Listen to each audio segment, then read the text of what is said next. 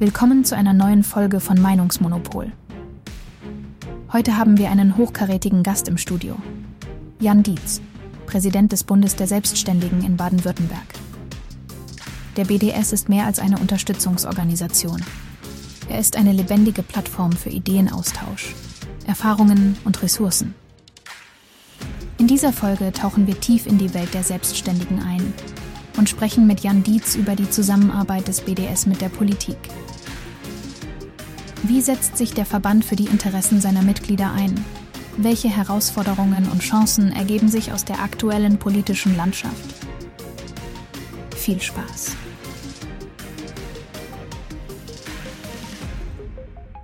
Ja, hallo, Herr Dietz. Äh, Sie sind Präsident vom Bund der Selbstständigen Baden-Württemberg. Es freut mich, dass Sie sich auch die Zeit nehmen und heute mit uns ins Gespräch gehen.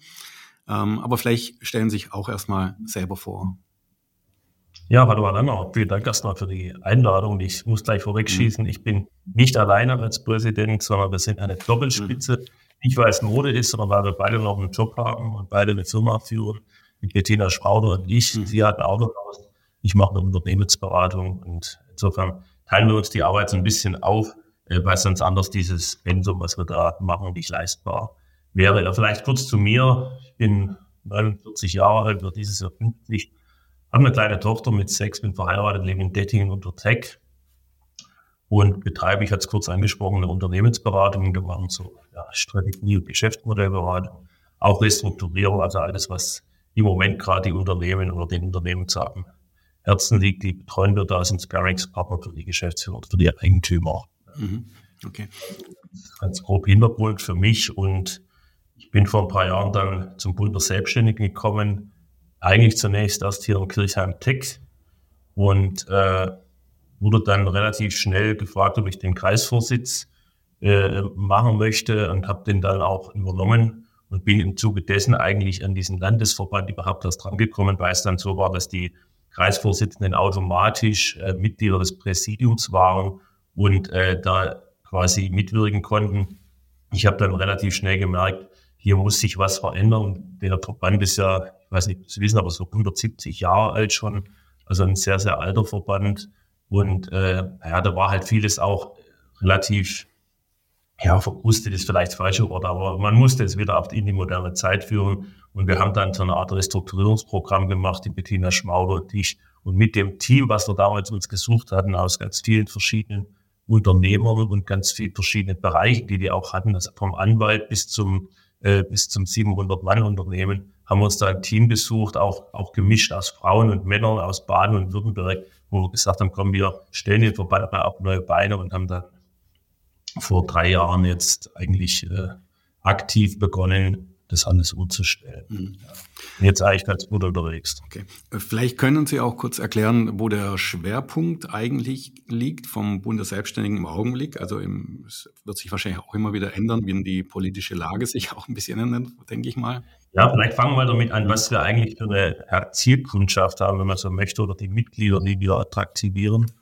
Äh, letztlich sind es Kleinunternehmer, also eins bis zehn Personen, sage ich jetzt mal, äh, das ist so das klassische BDS-Mitglied, also der Handwerksmeister, der Einzelhändler, äh, der, der Freiberufler auch, Ärzte haben wir dabei, Architekten, also die Firmen, die in Deutschland eigentlich keine Lobby haben. Ne? Mhm. Also ich sage mal, die Großindustrie hat ihre Lobby, die, die, die, die Kirchen sind da für die Armen, die Gewerkschaften sind da für die Arbeitnehmer, äh, aber die kleinen Unternehmen, und das sind in Deutschland dreieinhalb Millionen, die sind, wir sind der größte Arbeitgeber in Deutschland, wenn man das mal so rechnet, aber eben sehr, sehr gestückelt, ja. Und die haben keine Lobby. Und man muss auch leider sagen, dass die Unternehmer selbst oft vor lauter Arbeiten dann sagen, da habe ich jetzt keine Zeit für. Ja.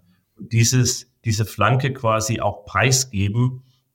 Und in diese Lücke stoßen wir eigentlich. Ich sage manchmal spaßig, wir sind dieses kleine gallische Dorf, was sich äh, widersetzt, dass quasi jeder sich nur noch anstellen lassen soll und wir halten dann diesen etwas freiheitlichen Gedanken, eine eigene Lebensform oder ein selbstbestimmtes Leben zu, zu führen, dann dort dann schon noch nach, schon noch hoch und äh, versuchen diese kleinen Unternehmen maximal zu unterstützen. Mhm.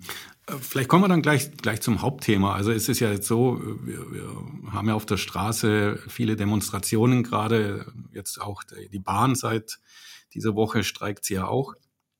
Und äh, es gibt eine, einen großen Unmut bei den Unternehmern, so im, im breiten Feld. Wie äußert sich das gerade bei Ihnen, bei Ihren Mitgliedern? Ähm, merken Sie das auch, dass Sie, ähm, ja, dass die, die Mitglieder fordern, irgendwelche Änderungen oder irgendwelche Wünsche haben? Ja, das merken wir ganz deutlich. Also wir machen regelmäßig Umfragen bei unseren Mitgliedern. Die werden auch gut angenommen. Also da haben wir also immer einige hundert Rückmeldungen auch, sodass man durchaus sagen kann, dass die repräsentativ sind. Und äh, die Themen, die bei uns aufschlagen, weil nach der Wichtigkeit ist zum einen das Thema Bürokratie. Also das ist das allermeist genannte Thema, also Bürokratismus, also überbordende Bürokratie, so dass den Unternehmen immer mehr aufgebürdet wird, ohne dass sie deshalb einen Cent mehr Ergebnis haben. Ja. So, das ist das Thema Nummer eins, dann gefolgt von Fachkräfte-Thematik, ja, Fachkräftesicherung, Fachkräftemangel, und als drittes sind natürlich den letzten Jahren die Energiekosten gewesen, können Sie sich auch vorstellen, sind ja massiv in die Höhe gegangen. Ich glaube, dass das heute wieder etwas zurückgehen wird, dieser Balken. Und das Thema Nummer vier, dann haben wir nämlich auch schon die Hauptthemen, ist das Thema der massiven Lohnkostensteigerung, die wir halt in Deutschland auch haben, geht natürlich einher mit der, mit der Fachkräftegeschichte. Und wie, wie muss man das dann vorstellen? Wie ist dann Ihre Arbeit? Sie, Sie gehen dann mit der Politik ins Gespräch oder Genau. Also letztlich, äh, das, was wir gerade auf der Straße sehen, ist die Ultima Ratio. Das ist das letzte Mittel. Die Leute gehen dann hin und demonstrieren. Aber Schritt eins ist, und das machen wir als Verband, wir sammeln die Themen, wir bereiten die auch, sagen wir mal, so auf, dass die ein, einer in der Politik auch nachvollziehen kann. Das sind ja nicht alle vom Fach. Ja. Mhm. Man merkt es ja gerade in unserer Regierung auf, dass da gewisse Wissenslücken durchaus da sind. Und wir versuchen das quasi dann in der Politik anzubringen. Wie machen wir das? Also wir sind relativ gut vernetzt. Wir besuchen sehr viele Veranstaltungen. Wir sind auch viele mit Politikern direkt im Gespräch. Wir führen einmal im Jahr mit allen Fraktionen in Baden-Württemberg Gespräche, wo wir die Themen anbringen. Und wenn es natürlich konkrete Dinge sind, die man zu bemängeln hat, bringen wir Pressemitteilungen raus, telefonieren dahinterher, gucken, dass wir eben wie hier auch Interviews machen mit den Leuten, dass wir schauen, dass wir sensibilisieren, dass wir versuchen im Hintergrund einfach die Interessen der kleinen Selbstständigen auch sichtbar zu machen und auch wichtig zu machen. Hm. Dann habe hab ich das richtig verstanden. Sie sind dann hauptsächlich hier mit dem, äh, mit dem Land im Gespräch und wenige. Ja, wir sind halt der Landesverband Baden-Württemberg. Insofern sind wir mit dem Land im Gespräch, wissend, dass vieles, was Wirtschaftsgesetzgebung angeht, eben aus Berlin oder eben auch aus Brüssel gerade kommt. Mhm. Äh, aber natürlich haben die Landesparteien durchaus auch Gewicht in Berlin. Also wenn ich jetzt zu denen hingehe und sage, hey, guck mal, äh, was macht ihr da eigentlich in Berlin, dann wird das schon weitergetragen. Mhm. Der BDS selber hat aber auch eine deutschlandweite Organisation und über die, da bin ich, bringe ich mich gerade auch sehr stark ein, gehen wir auch direkt auf die Bundespolitiker zu. Da sind wir einfach Spitzenverband und äh, versuchen dann die gleichen Themen halt auf Bundesebene in Berlin anzusprechen. Mhm. Wo wir noch ein bisschen schwachbrüstig sind, muss man auch fairerweise sagen, ist das Thema EU. Da bin ich gerade am Schauen, welcher Verband da am ehesten unsere Interessen vertritt, dass wir da mit denen kooperieren, weil wir machen jetzt eine Reise, eine kleine Besonderheit des BDS und kleine, kleine Werbeblock an der Stelle. Wir machen Unternehmerreisen zweimal im Jahr, eine mit dem Fokus Deutschland und eine mit dem Fokus äh, Europa, aber immer mit einem unternehmerischen Hintergrund oder jetzt in dem Fall dieses Jahr ab September nach Brüssel es gibt ganz klar eine politische Reise, wo wir genau solche Themen adressieren werden. Mhm, cool. Ähm, Sie hatten angesprochen, es gibt manchmal Wissenslücken in der, bei, bei verschiedenen Politikern. Ähm, können Sie da ein Beispiel vielleicht nennen, was, was Ihnen aufgefallen ist? In das bekannte Beispiel war das, das Interview von Robert Habeck mit zum Thema Insolvenz. Also äh, da muss man sich als Selbstständiger dann schon mal fragen, wer unser Wirtschaftsminister ist. Aber jetzt, ich meine, es, machen wir uns mal nichts vor, keiner der Minister hat, hat kann, wenn er vor allem auch das Ministeramt mal wechselt, äh, alles wissen. Aber letztlich, was uns schon auffällt, ist, dass es, ja, es, es gibt halt wirklich verschiedene Weltsichten, je nachdem, mit welcher äh, Couleur, welcher Partei man spricht. Äh, ganz grob, die einen, das eine Extrem ist, die sagen, na gut, jeder soll sich um sich selber kümmern. Das sind also eher die, die vielleicht auch dem Weltbild eines Unternehmers am ehesten entsprechen. Und dann gibt es welche, die sagen, naja, der Staat sollte am besten alles Geld einkassieren und dann schauen, dass er es dem gibt, wo es gut angelegt ist. Also quasi, dass der Staat eher der Fürsorgliche ist. So, und in diesem Spektrum bewegen wir uns.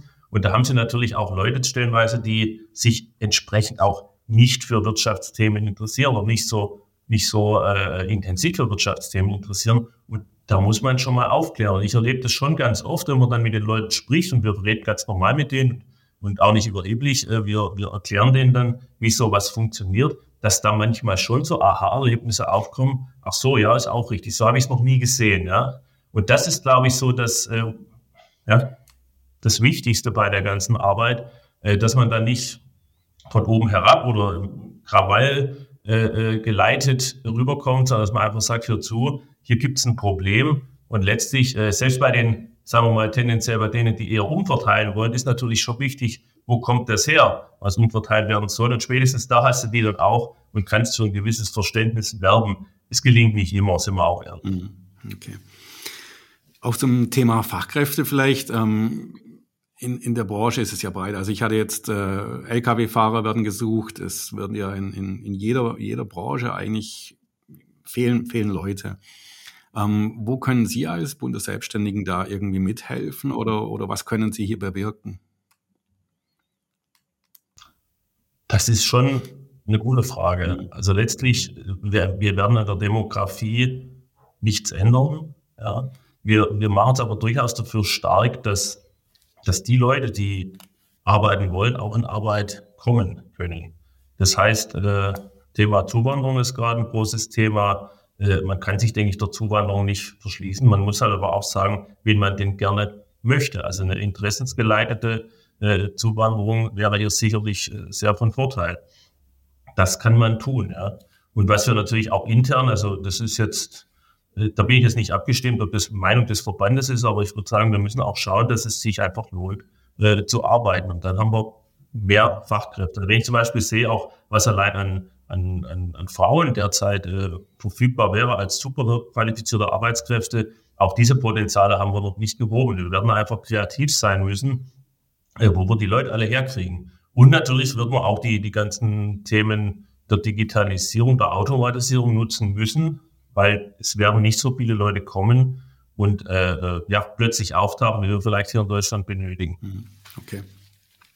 Äh, tatsächlich ist es so, wenn ich jetzt äh, rückblicke mit den Gesprächen mit den Selbstständigen, mit den Unternehmen, genau das zählen die auf. Bürokratie ist es das Hauptproblem. Tatsächlich dann auch die Lohnkostensteigerungen. Also sie können gar nicht Mitarbeiter fair bezahlen, äh, weil es kommen ja immer Zusatzkosten noch mit dazu. Es ist ja nicht einfach getan, dass man jemanden einstellt.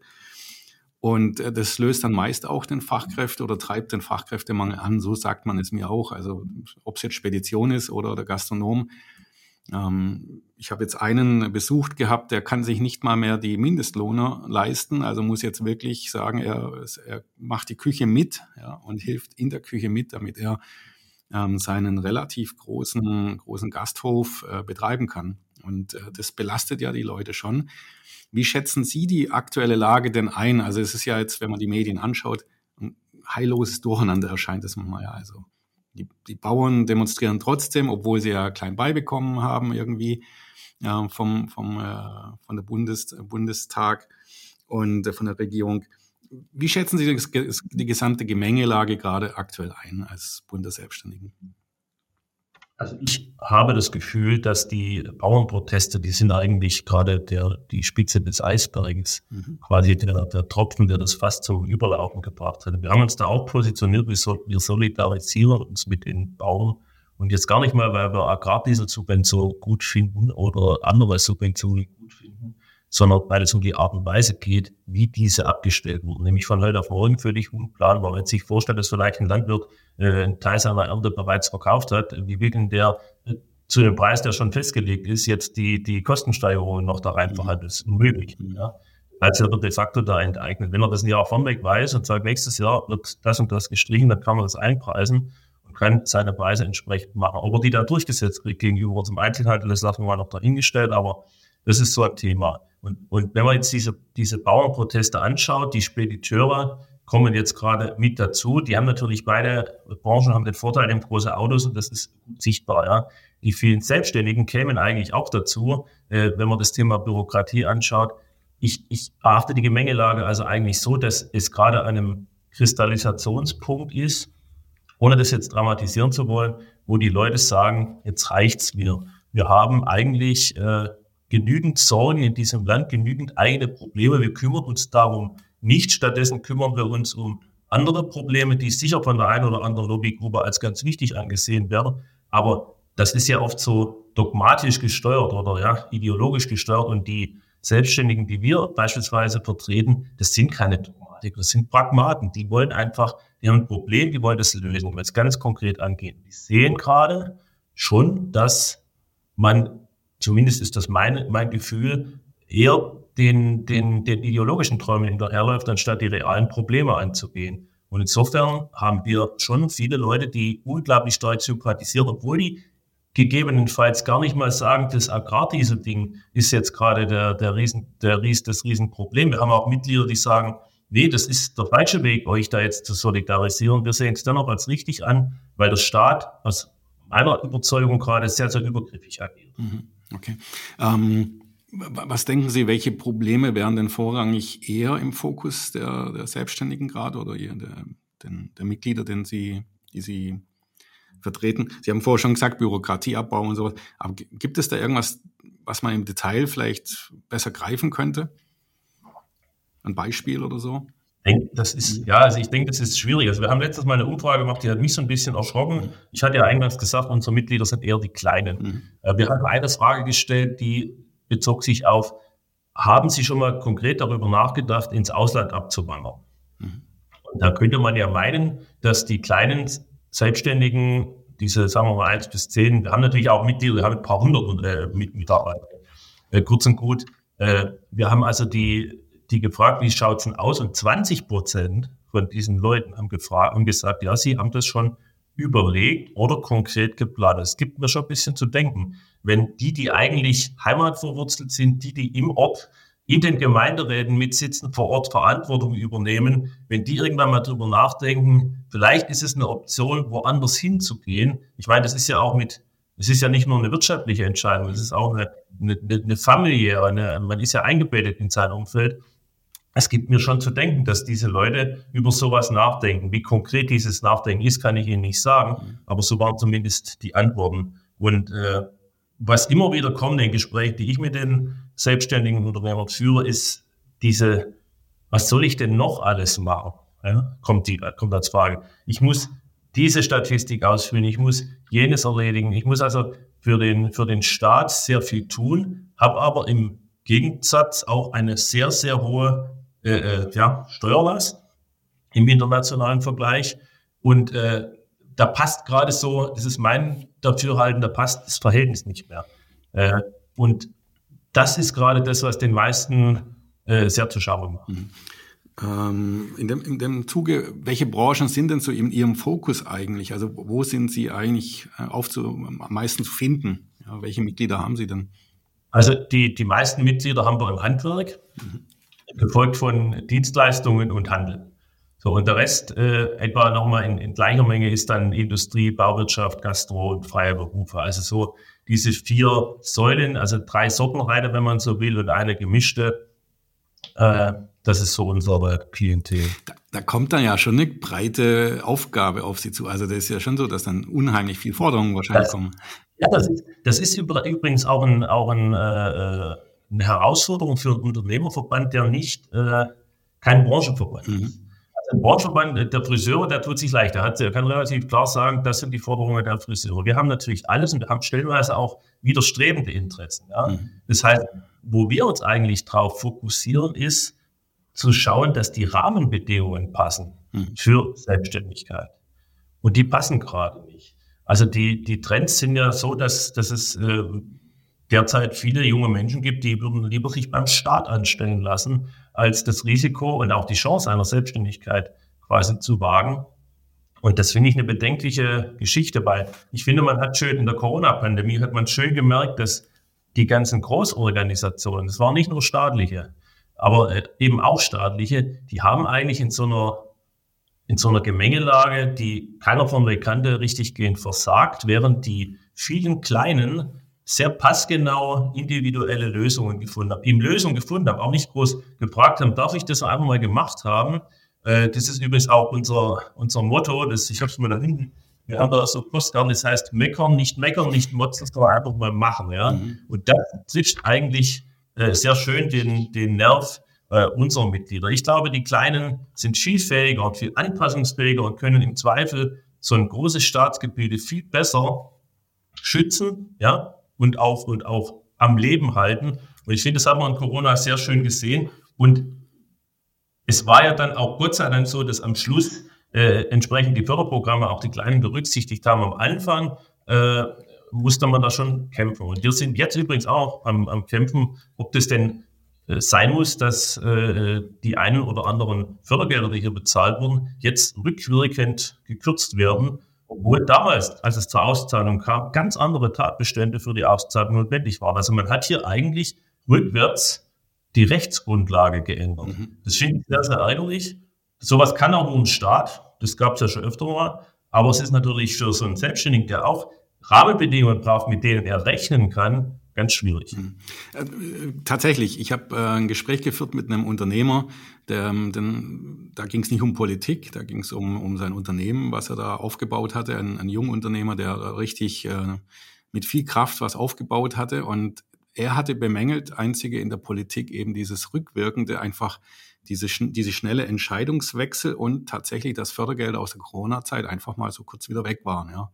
Also er sollte sie plötzlich zurückzahlen. Und äh, das macht ja natürlich ein junges Unternehmen wirklich auch zu schaffen. Das ist schon überraschend, dass man sowas überhaupt macht. Also das ist für mich auch die große Frage. Wie kommt man dazu? Wie kommt die Politik, dass, dass feste Versprechungen eigentlich zurückgezogen werden? Das müsste die Politik fragen. Aber ich habe also beispielsweise bei diesen diese Corona, äh, diese erste Corona-Hilfe, diese Pauschale, die es da gab, äh, da hatte ich mit der Wirtschaftsministerin auch gesprochen, mit einigen anderen. Und äh, nach deren Bekunden wollten die sich da maximal kulant zeigen, gucken, dass man hier die, die Möglichkeiten, die man auch, die Ermessensspielräume, die man hat, auch nutzt. Es gab dann aber von wem getriggert auch immer ein Rechtsgutachten des Landes, das zu dem Schluss kam, dass es hier keine, keine Möglichkeit der, des Ermessens gibt und dass das zurückzuzahlen ist. Ich meine, wenn man so ein Rechtsgutachten dann in Auftrag gibt, dann muss man sich auch dran halten. Ich frage mich nur, äh, wieso unsere Landtagsabgeordneten in dem Fall äh, nicht selber eine Entscheidung treffen können. Wenn ich dann alles auf dem Gutachten festmache, dann kann ich ja gleich den Gutachter wählen. Mhm. Aber es ist äh, die Verantwortung, die man da übertragen bekommen hat als, als Abgeordneter, auch als Regierung, die muss man auch dann nehmen wollen. Und äh, wenn ich mich halt ganz absichern will, dann gebe ich einen Rechtsgutachten in Auftrag. Und ich weiß nicht, ich möchte die Kanzlei da nicht, nicht schelten, die haben das sicher ordentlich gemacht, aber ich finde es ein bisschen feige. Also wisst ihr, ich kann ja auch, wenn ich eine Entscheidung treffe oder eines unserer Mitglieder, ich gehe in einen neuen Markt, ich stelle neuen Mitarbeiter ein, ich kaufe eine neue Maschine, ja, das kann immer schief gehen. Mhm. Das geht auch nicht. Es darf halt nicht öfter schief gehen, als es gut geht. Aber äh, diese Entscheidungsfreude und, und auch mal ein Risiko zu tragen und auch zu sagen, da stehe ich dazu, die fehlt mir gerade. Und wir haben gerade auch einen Haufen Leute, äh, in, in den Parlamenten sitzen, die einfach, das sind auch keine Unternehmer mehr dabei, ganz wenig. Mhm. Wenn sich mal die, die, die Schnitte da anschauen, was die, was die beruflichen Hintergründe sind, Unternehmer sind da sehr an der Unterzahl. Mhm. Und das ist ja auch nicht vor, äh, ja, ich kann ja als Unternehmer nicht einfach sagen, ich gehe jetzt mal vier Jahre ins Parlament, lasse das Unternehmen schleifen, nach vier Jahren fange ich ja de facto von null an. Mhm. Ja, ich muss einen finden, der meinen, meinen Laden so lang treibt. Das ist so ein bisschen, ich finde, der fehlt am Mut ein Stück weit. Das ist uns verloren gegangen. Also da muss ich gerade eine Geschichte auch kurz erzählen aus meinem Leben. Ich habe mal ein großes Unternehmen vertreten. Das war 2008, 2009 zu der, zu der Abwrackprämie. Ähm, da hatten wir auch Bedenken, dass das Geld überhaupt ausbezahlt wird an die, an die Bürger. Und dann hatte ich Kontakt aufgenommen mit der Behörde und mit dem Ministerium und hatte gefragt, wie das aussieht, wie hoch das Risiko denn ist, dass der Kunde eben sich das, das Geld nicht, nicht erhält. Und da haben die damals gesagt, bei null Prozent. Das hat uns natürlich einen, einen richtigen Schub gegeben. Dann haben wir einfach gearbeitet und nach vorne geschaut und gemacht. Weil dann konnten wir auch die, die Kunden beruhigen und sagen, das Geld kriegt ihr, es dauert halt alles, weil das alles über, über, ähm, ja, über Nacht entschieden worden ist. Aber es hat einem die Ruhe gegeben und wir konnten arbeiten. Wenn ich mir jetzt so vorstelle, wenn, wenn das jetzt so läuft wie heute, dass dann das Geld nicht ankommt, dann hast du echt ein Problem als Unternehmen. Ja. Und ähm, da ist wahrscheinlich auch ein bisschen schwierig auf die aktuelle Lage. Ähm, wenn ich, wenn ich persönlich einschätzen sollte, jeden Tag ändert sich irgendwie eine Förderung oder eine, eine Steuervorgabe. Und ähm, was könnten wir denn gesamt daran ändern, wenn wir ähm, ja, Menschen unterstützen wollen und Firmen unterstützen wollen in Richtung Politik? Was, was würden Sie denn sehen, was wäre am erfolgreichsten, hier etwas Ruhe reinzubekommen in Richtung Politik? Große Frage, schwierige Frage, aber, aber was sollten wir handeln? Also Streik scheint ja auch nicht mehr anzukommen. Also und vielleicht auch. Ja, Streik nicht ankommt. Mhm. Streik sorgt ja mal für Sichtbarkeit. Und mhm. das kann einem oder nicht. Äh, ist ja auch mit, mit Schwierigkeiten verbunden, weil streikt ja dann auch die Bahn. Also ich wollte auch äh, Zug fahren nach Frankfurt äh, jetzt am Samstag, das kann ich mir dann fahren. Weiter mit Auto, das ist ja, ich mhm. habe ja noch eine andere, ich weiß es ja von nicht, aber mhm. das ist ja angekündigt. Die, auch die Bauernproteste waren ja angekündigt. Mhm. Das war, sich alle darauf einrichten können. Ja, was kann man tun? Äh, das ist eine große Frage, die kann ich Ihnen nicht beantworten. Äh, man muss halt feststellen, dass wir in Deutschland sind wir ja einerseits ein Hochsteuerland, mhm. ja, aber wir sind auch, und das vergessen viele, ein Hochsubventionsland. Mhm. Das heißt aber im Umkehrschluss, äh, dass der Staat, der das Geld quasi treuhänderisch verwaltet und dann in Form von Subventionen nach Gutdünken weitergibt, eine sehr große Steuerungsmacht hat. Ja. Mhm. Das heißt, äh, wenn das jetzt andersrum wäre, wir wären ein Niedrigsteuerland und ein Niedrigsubventionsland, dann wäre das Geld ja gleich bei denen, die das ausgeben, für was sie, also für was sie es für richtig halten. Also beim Unternehmer, beim Privathaushalt. Äh, das ist ja ganz offensichtlich auch nicht gewünscht. Ja. Ich würde mir das manchmal wünschen, das ist aber meine private Meinung hierzu, dass wir da mehr beim Einzelnen Entscheidungsgewalt hätte äh, und, und weniger auf, auf diese starren Mechanismen äh, ja, ausreichen, die wir haben. Weil mhm. wir neigen als Deutsche auch dazu, alles bis ins Detail zu regeln und keinen durchs Raster fallen zu lassen. Und das halte ich im Übrigen für, für einen der Gründe, warum wir gerade so starr und verkrustet geworden sind. Wir müssten, glaube ich, mehr generisch regeln und auch in Kauf nehmen, das, was nicht geregelt ist. Mhm. Und was wir auch sehen, und da stehen wir auch als Bund der Selbstständigen dazu, wenn man beispielsweise von, von Hindernissen spricht, wie eben Bürokratie, wie eben Kostenexplosionen, äh, beispielsweise im Bau oder so, was wir gerade haben. Es wird nicht genug Wohnraum geschaffen, aber die Baukosten sind so hoch wie noch nie. Warum sind die denn so hoch? Weil die Anforderungen an mhm. Gebäude beispielsweise, und das heißt ja auch in anderen, in anderen Lebensbereichen, so hoch, dass das einfach teuer wird.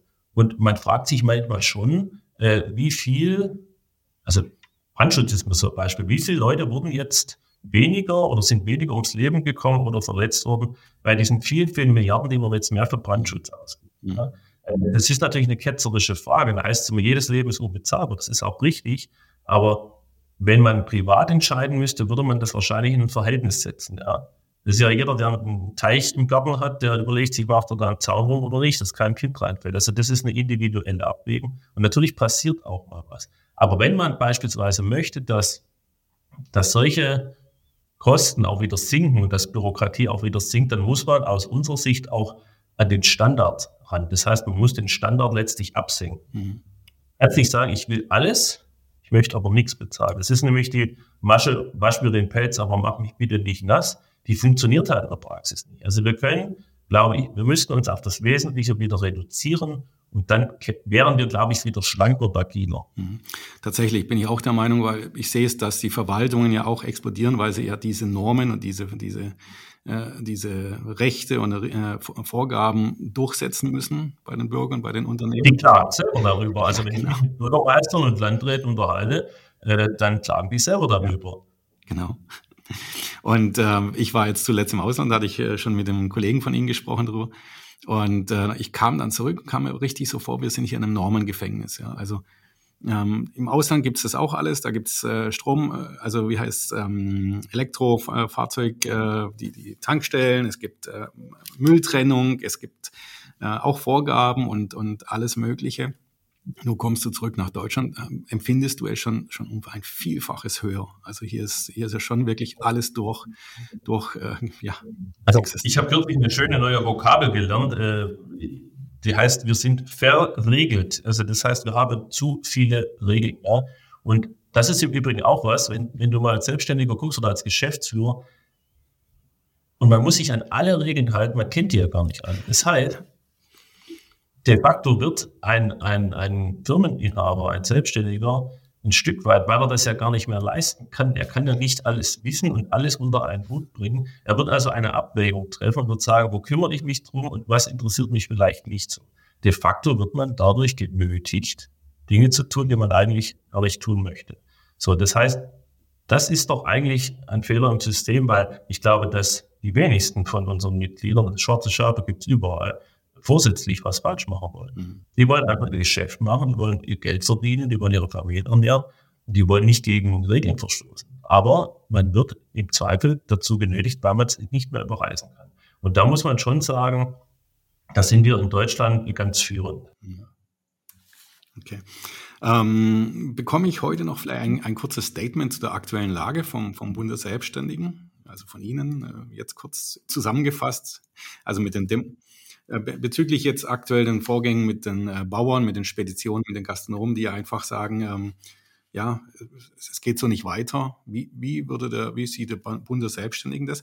Sie haben einmal gesagt, Sie, Sie natürlich, Sie äh, stehen zu den Bauern auch, zu den Streiks, aber was ist denn Ihr Statement vielleicht? Also was ist Ihre Meinung zu der aktuellen Lage? Das würde mich jetzt persönlich interessieren. Ich fände es schön, wenn das jetzt genutzt würde, über manches vorurteilsfrei neu nachzudenken. Mhm. Uns einfach überlegen, ist die Situation so gut, wie sie ist? Sollten wir vielleicht nicht das eine oder andere ändern? Und zwar für alle Selbstständigen, nicht nur die, die Bauern und die, und die Spediteure, sollten wir nicht die Chance nutzen, dass da jetzt jemand aufgestanden ist, der gesagt hat, mir reicht's jetzt. Mhm. Und wurde es dann nicht anschließen und, und jetzt gar nicht äh, parteipolitisch, aber überlegen, ist das nicht jetzt eine gute Chance, mhm. kurz vor knapp, mhm. äh, vielleicht den einen oder anderen Weg, den man begonnen hat zu beschreiten, äh, umzudrehen und nicht zu beschreiten. Das würde ich, das würde ich mir wünschen. Und äh, ich sehe schon, dass viele Entscheidungen, die, die gerade getroffen wurden, auch in der Politik, die tangieren uns jetzt noch gar nicht. Die tangieren uns aber in 20 Jahren. Das sind Weichenstellungen, und ich habe ein bisschen Angst, dass in 20 Jahren, wenn wir merken, die, die, der Weg war, der führt in die falsche Richtung, wirtschaftlich gesehen beispielsweise, dass wir dann äh, nicht mehr umkehren können, mhm. weil es dann irreversibel ist. Okay. Die Angst habe ich und deswegen würde ich mir wünschen, dass das jetzt so eine Art kleines ja, Kanal ist, wo man sagt, hey, kommt, jetzt lasst uns nochmal drüber nachdenken, dass vielleicht auch die Selbstständigen sich überlegen, die im Übrigen ja nie auf die Straße gehen, weil die auch keine Traktoren und keine LKWs haben. Ja. Aber äh, wo man sich auch mal überlegt, beispielsweise engagiere ich mich, ja. Also diese, das, das würde ich mir auch wünschen, dass man sagt, hey, komm, ich mache jetzt was. Ich gehe in eine Partei oder ich gehe in den Gemeinderat oder ich gehe in einen Verein, der irgendwas macht wie den BDS. Ich engagiere mich, bringe mich da ein mit, mit meiner Arbeitskraft und mit meinen Ideen. Das würde ich mir wünschen, dass das jetzt äh, dazu führt. Okay, wunderbar. Da sind wir auch schon beim Schluss. Das, das ist die letzte Frage an Sie. Ähm, Sie. Eigentlich jetzt können Sie frei Ihren Wunsch äußern, was Sie sich für den BDS wünschen, was Sie sich wünschen. Klar, mehr Mitglieder.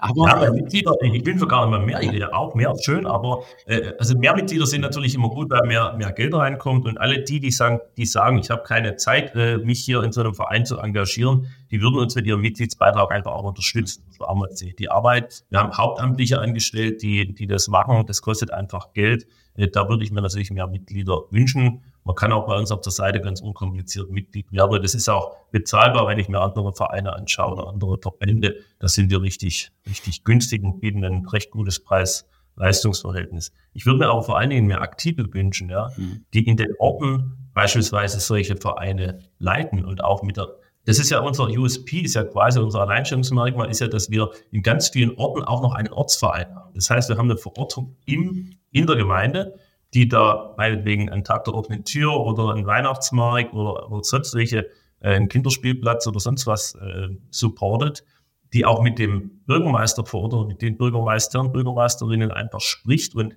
den Finger in die Wunde legt, die sich ganz konkret um Themen der Gemeinde kümmern, die also vor Ort da sind, ja, regional und lokal. Und äh, wir haben eben auch noch diesen Überbau äh, Landbund. Ja? Das heißt, ich glaube, das ist, das gibt es in anderen Unternehmervereinen nicht. Das, das findest du bloß beim BDS. Wir leiden ein bisschen unter den Namen Bund der Selbstständigen, weil manche Ärzte sich da nicht äh, abgeholt fühlen, obwohl die auch selbstständig sind und dann manche mit 30, 40 Mann sagen, ich bin aber Unternehmer. Der Name ist halt einfach 170 Jahre alt mhm. und äh, kann jetzt nicht ändern, will ich auch nicht. Äh, das äh, würde ich mir wünschen, dass wir einfach mehr Aktive kriegen, die auch Bock haben. Ja? Und ich würde mir auch wünschen, dass wir die Jüngeren äh, kriegen, die einfach sich selbstständig machen wollen. Ich tue mich immer so ein bisschen schwer, wenn sich dann ein junger Mensch, der sich selbstständig machen will, von einer staatlichen Organisation beraten lässt. Hm. Das kann man schon machen und inhaltlich ist das auch gut und richtig, was die da machen. Aber dieser Spirit und dieser, dieses, dass man Bock drauf kriegt, das kriegen sie, glaube ich, eher äh, beim BDS. Okay.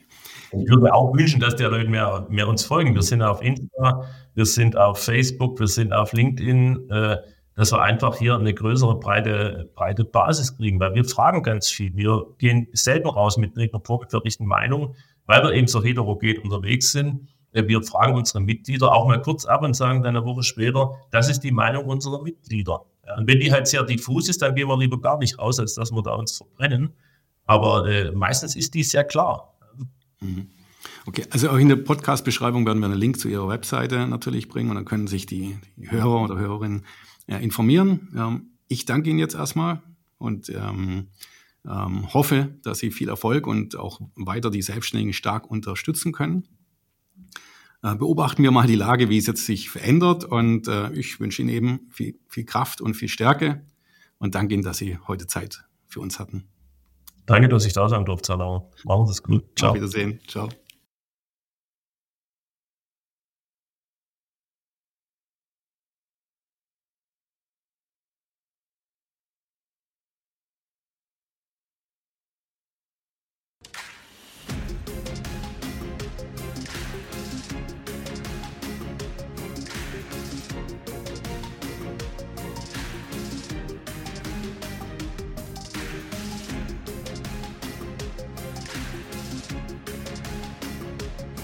Dies war eine Produktion der Radical Live Studios.